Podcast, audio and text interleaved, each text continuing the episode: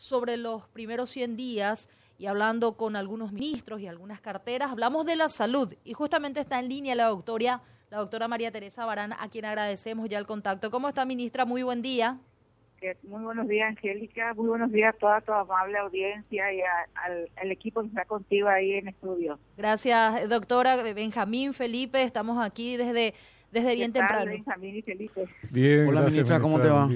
Bien, bien, ministra. Bien, bien. Decíamos justamente, ministra, una de las políticas de los primeros 100 días, apenas se asumía en agosto, es esta, una de las, eh, tengo entendido varias, la, la implementación de atención nocturna para buscar descomprimir y descentralizar también por sobre todo eh, las atenciones médicas y de que de esa manera también la, eh, el ciudadano o la ciudadana tenga una atención de calidad por sobre todo. Sí, así mismo, como ustedes recordarán, el 15 de agosto en el discurso del presidente de la República decían que no había margen de error y que eh, una, uno de los pilares más importantes del área de salud y la tarea más difícil que me dio a mí fue de que haya menos esperas para las consultas y las cirugías. Es así que nos sentamos con todo el equipo técnico que tenemos en el Ministerio de Salud para ver cuáles van a, qué van a hacer, cómo vamos a hacer para que estas esperas puedan disminuir las consultas. Y surgió eh, la idea de hacer el horario nocturno, teniendo en cuenta que este horario nocturno se solía habilitar en épocas de, de, epidemia, por ejemplo, el dengue, pero bueno, nosotros habilitamos este horario nocturno de 16 a 22 horas, ofreciendo en realidad las consultas de casi los más las cuatro especialidades más que requieren mayor consulta de pediatría, ginecología, este, eh, clínica médica, eh, este, cirugía eh, y aparte de eso odontología, psicología, bueno, pero la idea es, lo, lo, lo, bueno de esto es que la ciudadanía se empoderó de esta estrategia de la habilitación del turno nocturno de 16 a 22 horas. Nosotros nos propusimos como meta en los primeros 100 días habilitar 30 hospitales. Hemos logrado este, habilitar 31 hospitales y hemos hecho más de 45 mil consultas nocturnas en los diferentes servicios de salud que están distribuidos en todo el país. Por ejemplo, en Boquerón, en Villa Choferes, ya se implementó el horario nocturno en el Chaco paraguayo. O sea que eh, cuando uno quiere y cuando hay una buena predisposición por parte del personal de salud, se puede hacer eh, muchas cosas en el Ministerio de Salud, inclusive con este dato muy importante creo que no es, es menor. Solamente hicimos una reingeniería de nuestros recursos humanos, o sea, nosotros no necesitamos contratar ningún personal más para habilitar el horario nocturno. Entonces, esto fue en gran beneficio para la comunidad y para la ciudadanía porque, eh, como siempre decimos, yo soy mamá eh, y hoy prácticamente mamá y papá salen a trabajar, todo el día están en, la, en, el, trabajo y cuando llegamos a nuestra casa a las 5 o las 6 de la tarde nos encontramos a lo mejor con nuestro hijo con fiebre o con dolor de muela, con algo, y generalmente le llevamos a la urgencia porque como mamá nosotros queremos que nuestro hijo esté sano, esté bien, esté atendido. Entonces, la habilitación de este consultorio nocturno trajo, creo que, un gran alivio a las familias paraguayas, porque también no es lo mismo consultar en urgencia, porque el médico de urgencia lo único que va a hacer es, si tiene fiebre, le va a bajar la fiebre, si tiene dolor, le va a calmar el dolor, y le va a dar y le va a decir, vení mañana por consultorio para que te vea el pediatra o te vea el clínico. Ahora, con la indicación del consultorio nocturno, el, eh, si es un caso pediátrico, consulta y que la, la mamá sale ya con ministra, el problema resuelto. ¿Sí? Ministra, parece que se está moviendo tal vez o, o se va la señal de repente, si por ahí te puedes, no sé si te estás movilizando, tal vez si nos puedes aguantar un ratito y no, no, no, te, quedas ahí en, algún lugar que tengamos buena señal. Yo estoy quietita, pero me voy a mover a otro lugar entonces. Dale, dale, dale, al revés entonces. Sí, dale. Genial. Eh, ministra, un, elemento también en el cual hiciste hincapié me parece que tiene, parece que es clave, ¿verdad? Eh, algunos medios de comunicación, algunos grupos de medios plantean este tema de los 100 días como un solo hito, digamos, ¿verdad? O sea, una cuestión global. Sin embargo, lo veníamos hablando acá con Benjamín también al, inicio del programa, lo hicimos casi todo el programa este. Y eh, tiene que, yo, por lo menos en lo particular, creo que es un conjunto de varios hitos, ¿verdad? Porque la política, y ni qué decir la administración pública, se juegan en equipo. Acá hay un conductor, ¿verdad? Que es el presidente Santiago Peña, y después tiene su equipo, que son ustedes los ministros de gabinete, presidentes de entes, directores nacionales y demás, ¿verdad? Entonces, de, dentro de ese marco, cuando uno mira un poco del, el, global y le pone, digamos, el, foco a salud, vos marcaste lo de la ampliación nocturna, para mí es una cuestión directa de beneficio para la gente si uno mira los tres, tal, vez las, las, tres áreas o tres carteras más sensibles socialmente hablando deberían de ser, y son inclusive de indelegable eh, eh, función del Estado, son educación, salud, seguridad, seguridad, salud, educación, salud. Podemos hablar del, del orden de importancia si querés, pero son esas tres, las tres patas claves, ¿verdad?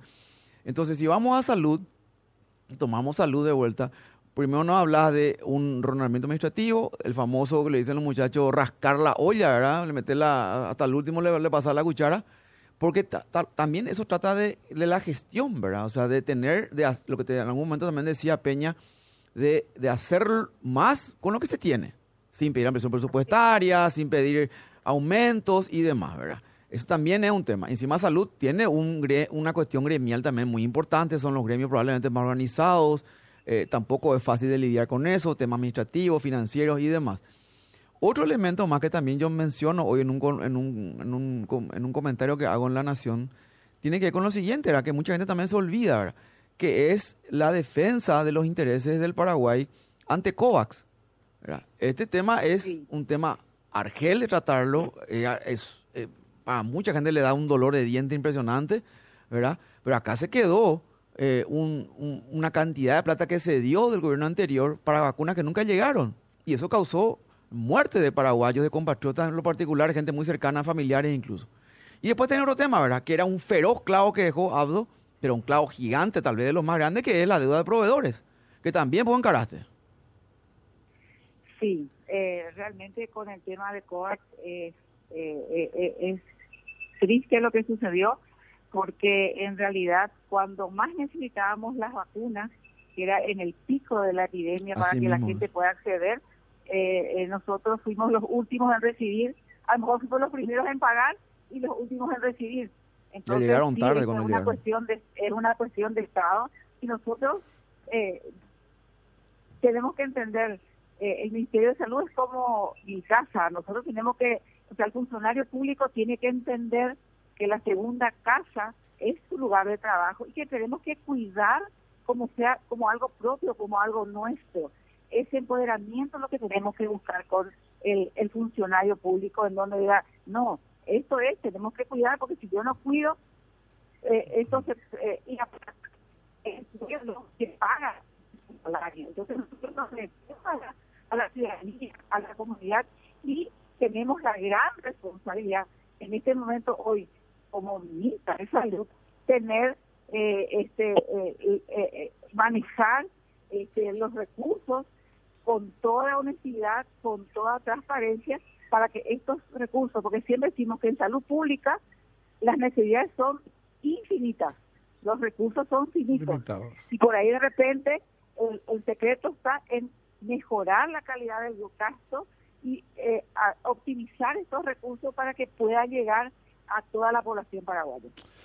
Yo soy de la opinión, compartiendo con eh, lo, que está señalando, creo que también a eso hay que eh, sumarle la necesidad de mayores recursos, asumiendo obviamente que se trata, que hay muchas limitaciones en, este, en esta materia, pero hay que hacer el mayor de los esfuerzos a nivel de toda la dirigencia política nacional para ver de dónde obtener esos recursos, a quién sacar o cómo generar más recursos para salud, porque es un punto, junto con educación y seguridad, como decía Felipe, son los pilares para cualquier proyecto eh, más justo y desarrollista al mismo tiempo. Ahora, mencionabas honestidad y transparencia.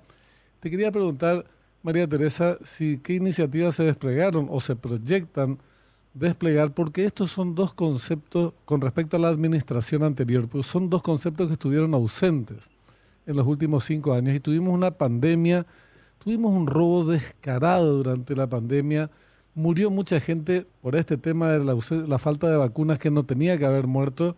Según el director de vigilancia de la salud, 10.000 personas pudieron haber, Así es. eh, la muerte de 10.000 personas pudieron haberse evitado. Entonces, corrupción, más estas muertes injustificadas que no se tenían que haber dado.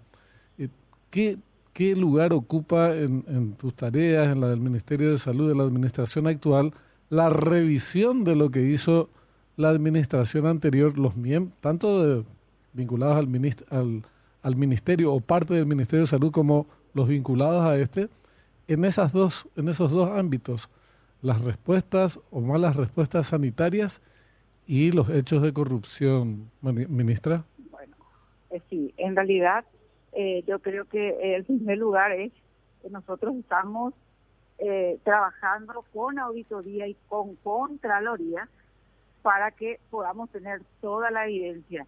Nosotros tenemos una deuda, hemos el Paraguay, la población paraguaya asumió un crédito que con ese crédito vamos a pagar esas deudas. Así es. Nosotros tenemos la responsabilidad de honrar esas deudas, pero vamos a honrar solamente las deudas que tengamos las debidas documentaciones. No vamos a pagar absolutamente ni una sola deuda que no tengamos la, documentación adecuada que acredite que nosotros podamos pagar esta deuda. Nosotros, o sea, yo como Ministerio de Salud soy ordenadora de gastos soy la responsable de todos los pagos que se hacen.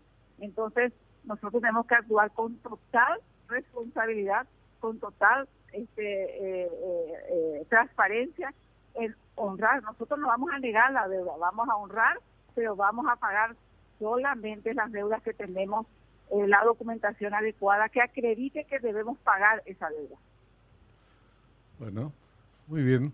Y, y con respecto a lo que tú me decías, o sea, uno es la deuda, uh -huh. pero yo te quiero contar nomás que en estos primeros 100 días, solamente en tres procesos de licitación que se inició en el gobierno anterior, nosotros hemos, nos hemos sentado a negociar con nuestros proveedores y hemos logrado la reducción de los costos de los, de los medicamentos y los insumos, en donde esta, esta negociación a, al Estado paraguayo, al Ministerio de Salud, eh, eh, disminuimos eh, casi 90 millones de dólares en el costo de los medicamentos e insumos. 90 millones de dólares.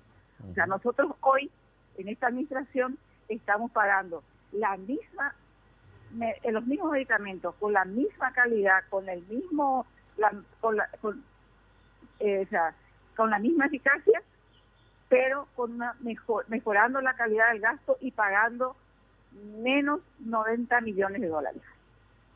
Qué bien.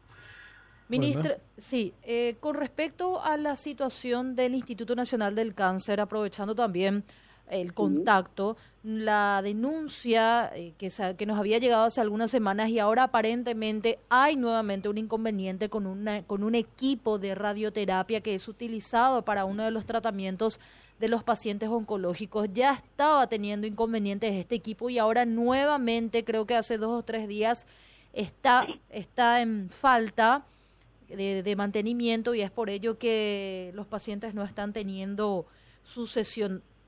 ¿Qué información tienen al respecto? Eh, nosotros hoy tenemos, eh, o sea, nosotros teníamos, tenemos dos eh, equipos que hacen radioterapia. Uno, uno está funcionando perfectamente bien, uh -huh. estamos dando esta respuesta. A lo mejor podemos estar atrasados en unos días, pero estamos brindando este servicio eh, sin ningún problema, sin ningún inconveniente. Uh -huh. Y con respecto al INCAN también, ustedes saben que cuando asumimos era una crisis casi todos los días con respecto a, al tema de los medicamentos oncológicos. Eh, yo les puedo asegurar que en 100 días no vamos a poder resolver el 100% de los problemas que encontramos en el ICAM, pero sí ya nosotros estamos teniendo como un ordenamiento, inclusive administrativo, en donde hoy eh, el INCAM tiene su UAF, o sea, tiene su equipo administrativo trabajando directamente en el INCAM y esto le da al INCAM una mayor eh, agilidad y una mayor eh, este, eh, rapidez para que para que ellos puedan hacer las licitaciones y hacer las adjudicaciones de los medicamentos. Y también en el INCAM han logrado la reducción de los costos de los medicamentos cerca de entre un 20 y un 30% menos de lo que se pagaba en administraciones anteriores. Correcto. Ministra, agradecerle y que tenga buen resto de jornada. Muchísimas gracias. La doctora María